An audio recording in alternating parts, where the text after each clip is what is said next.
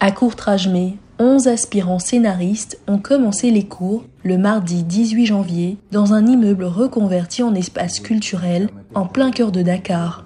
Toumani Sangaré est le co-directeur de l'école Courtrajmé. Aujourd'hui, le Sénégal est devenu incontournable au niveau euh, de la production euh, euh, audiovisuelle, en particulier les, séries. elle accueille aussi énormément de, tournages internationaux par rapport aux autres pays de la sous-région. L'école devait initialement ouvrir en 2021, après celle de Montfermeil dans la banlieue parisienne et celle de Marseille au sud-est de la France. Mais la pandémie de Covid-19 a obligé les fondateurs à revoir leur calendrier.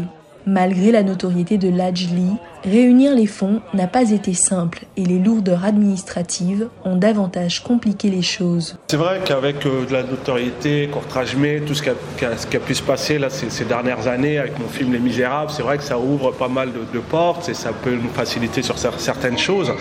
Mais comme je dis, ça reste quand même le, parcours du combattant, de se dire qu'on veut créer des écoles gratuites, ouvertes à tous, c'est vrai que c'est pas évident.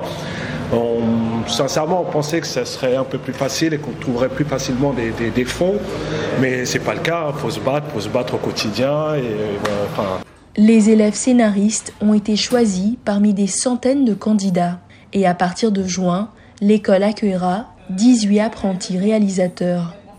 Écoutons à nouveau Toumani Sangaré.